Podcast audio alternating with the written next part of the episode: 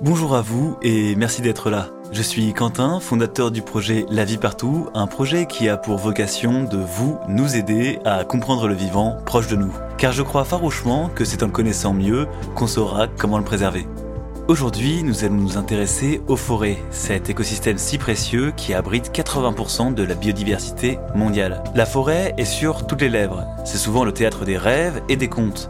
C'est aussi un monde fantasmé qui peut même parfois faire peur. Plein de gens en parlent des forêts, et les enjeux économiques autour d'elles sont très présents, surtout ces derniers temps. Alors il faut en parler et se demander vraiment ce que c'est au fond une forêt. Par exemple, si je plante 10 arbres côte à côte, est-ce une forêt? Et si j'en plante 100, 1000, est-ce que j'aurai une forêt? Est-ce que les bois plantés par des humains deviennent des forêts en vieillissant? Est-ce qu'une forêt sans loup, sans cerf et sans pic noir, c'est toujours une forêt?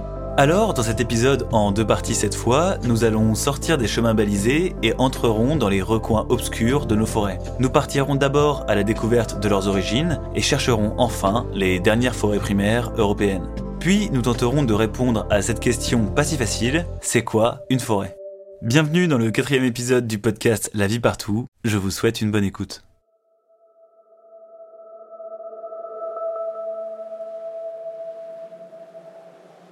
L'histoire des forêts européennes commence il y a 20 000 ans et débute sous la glace. À cette époque, le paysage est bien loin de celui qu'on connaît. Les terres françaises viennent de passer par une série de trois glaciations.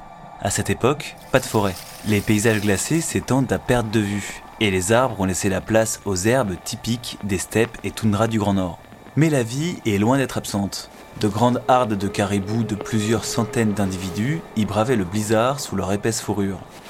Les immenses steppes glacées ont même hébergé les grands mammouths. Ces géants d'une tonne et demie trouvaient leur nourriture en fouillant la neige avec leur défense pour brouter l'herbe qui s'y cachait.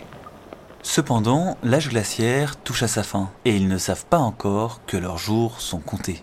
L'axe de rotation de la Terre change peu à peu, et le climat se réchauffe.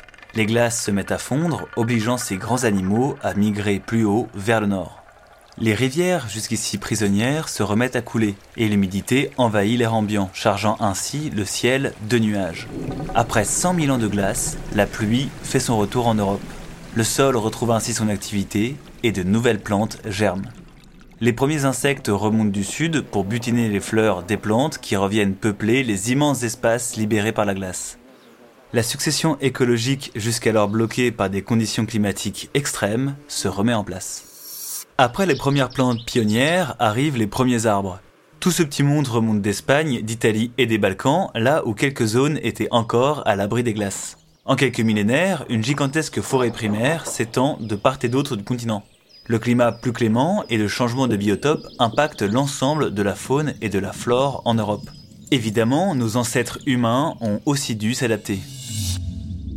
Nous sommes il y a 6500 ans avant notre ère, les Européens découvrent l'agriculture, mise en place au Proche-Orient 3500 ans auparavant. L'être humain se sédentarise et son mode de vie change peu à peu. Un système agro-silvopastoral, mix entre agriculture, cueillette et élevage, se met en place. Les chasseurs-cueilleurs laissent peu à peu la place aux agriculteurs et la forêt primaire commence à être défrichée pour laisser place aux cultures. C'est la grande révolution du néolithique. La forêt primaire, formée après les glaciations, va peu à peu être morcelée par l'activité humaine, et ce durant plusieurs millénaires. En France, notamment, l'humanité va beaucoup évoluer avec la forêt. Alors allons voir ça et accélérons un peu le temps. Nous sommes à l'âge du fer, aux alentours de moins 800 avant notre ère. La forêt que nous avons découverte a bien changé à mesure que l'activité métallurgique s'est mise à cohabiter avec les activités agricoles. Parce que oui, les Celtes qui peuplent le territoire de l'actuelle France sont connus pour leur art de manier la forge. Sauf que pour fondre le métal, il faut de la chaleur, donc il faut du bois, et même beaucoup de bois. Après la révolution néolithique, les activités humaines grignotent donc encore un peu plus sur la forêt. Et ça, c'est pas prêt de s'arrêter. Nous voilà au 1er siècle après Jésus-Christ. L'Europe est en ébullition. La société celte est en proie aux invasions romaines. La Gaule et ses Gaulois est conquise par Jules César, devant qui Vercingétorix dépose les armes.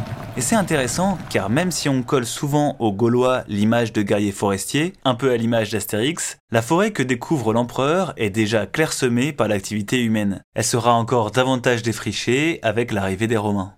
La forêt va décroître à mesure que l'essor économique de l'Empire romain grandit. Cela durera jusqu'au 4e et 5e siècle après Jésus-Christ, période qui verra l'Empire romain se déliter et la forêt gagner à nouveau sur les terres agricoles.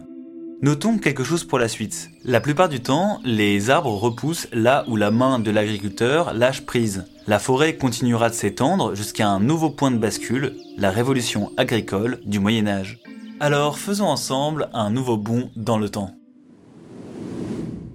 Nous sommes au XIIe siècle, en plein Moyen Âge. L'Europe est à un nouveau tournant de son histoire et connaît une série d'innovations majeures qui vont complètement révolutionner l'agriculture les outils en fer vont se généraliser, et cela va grandement aider les humains dans leur tâche de défrichement. L'arrivée de la charrue permet de travailler le sol sur de grandes surfaces, tout en augmentant les rendements. Le collier d'épaule qu'on peut voir au cou des bœufs et des chevaux de trait va permettre de travailler plus efficacement avec ces animaux. Cela a un effet direct sur la forêt. Les paysans vont pouvoir dessoucher des régions boisées et étendre davantage leur surface de culture en gagnant de façon pérenne sur la forêt. Ils l'utilisent pour y semer essentiellement des céréales et mettront en place le système de jachère et de rotation de culture dont on a hérité pour augmenter les rendements. Les surfaces gagnées sur la forêt vont aussi profiter à l'élevage qui aura plus de place pour faire paître le bétail. Résultat, l'alimentation s'améliore à la fois en quantité et en qualité. Du coup, la population européenne va exploser, passant d'environ 42 millions d'habitants vers l'an 1000 à environ 73 millions vers 1300. Et comme durant les siècles précédents, quand l'humanité se développe, la forêt réduit. Mais au XIVe siècle, la population humaine va s'effondrer. La peste noire décimera près d'un tiers des humains, et le XIVe siècle verra aussi naître le début de la guerre de Cent Ans. Autant d'événements qui réduiront considérablement la pression humaine sur les forêts. Cette accalmie sera de courte durée, et au XVe siècle, la population humaine recommencera à augmenter, ainsi que les déboisements qui vont avec. Alors, pourquoi je vous raconte tout ça? Déjà, pour en finir avec le mythe disant que nos sociétés modernes sont responsables de la destruction des forêts. Par certains aspects, c'est vrai, notamment quand on regarde du côté des forêts tropicales. Mais en Europe, c'est assez différent. Ici, la déforestation ne date pas d'hier, et aussi étonnant que ça puisse paraître, elle se calmera avec l'arrivée de l'ère industrielle. Alors, quittons le Moyen Âge pour entrer ensemble dans l'ère des machines et de l'industrie. Nous sommes en 1850. La révolution industrielle est en train de changer le visage de l'Europe. L'industrie a soif d'énergie. Pour ça, elle brûle les forêts afin de créer du charbon de bois. À cette époque, la forêt française est à un stade critique. Elle ne constitue plus que 16% du territoire national, soit deux fois moins qu'aujourd'hui. Face à un risque accru de pénurie de bois, Napoléon III ordonnera alors une replantation massive d'arbres dans toute la France.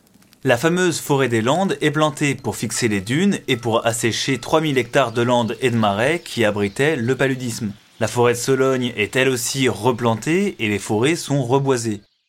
À cette époque, de nombreuses vallées sont presque entièrement pelées. L'absence d'arbres entraîne une érosion des sols sans précédent, les glissements de terrain en plus des avalanches y sont légion. Pour autant, ce n'est pas seulement ce reboisement massif qui signera le retour des forêts en France. C'est surtout l'arrivée du charbon de terre appelé houille et de l'hydroélectricité qui permettra de baisser la pression humaine sur les forêts.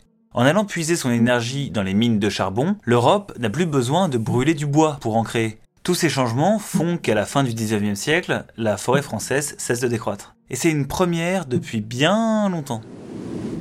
Résultat, la forêt en France est bien plus étendue aujourd'hui qu'il y a deux siècles. Elle comptait 9 millions d'hectares en 1850 et en compte aujourd'hui plus de 17 millions. Ce qui, avouons-le, est assez positif. Cependant, nous comparons la surface forestière actuelle avec une période critique pour les forêts. Alors si ce chiffre permet de se réjouir, je me permets de le nuancer un peu. Nous sommes tout de même très loin de la forêt primaire post-ère glaciaire. Si je vous ai raconté une petite partie de l'histoire des forêts françaises, c'est dans un but précis. L'histoire humaine et celle des forêts sont intimement liées. En faisant mes recherches, je pensais trouver une réponse plus simple à la question qu'est-ce qu'une forêt? Je me suis rendu compte qu'il était vraiment très difficile de donner une définition claire du concept de forêt, tant les humains qui l'habitent ont des intérêts différents la concernant. Selon l'ONF, l'organisme national des forêts, ces dernières ont quatre grandes fonctions. D'abord, une fonction économique pour la production de bois, que ce soit pour la construction ou pour l'énergie.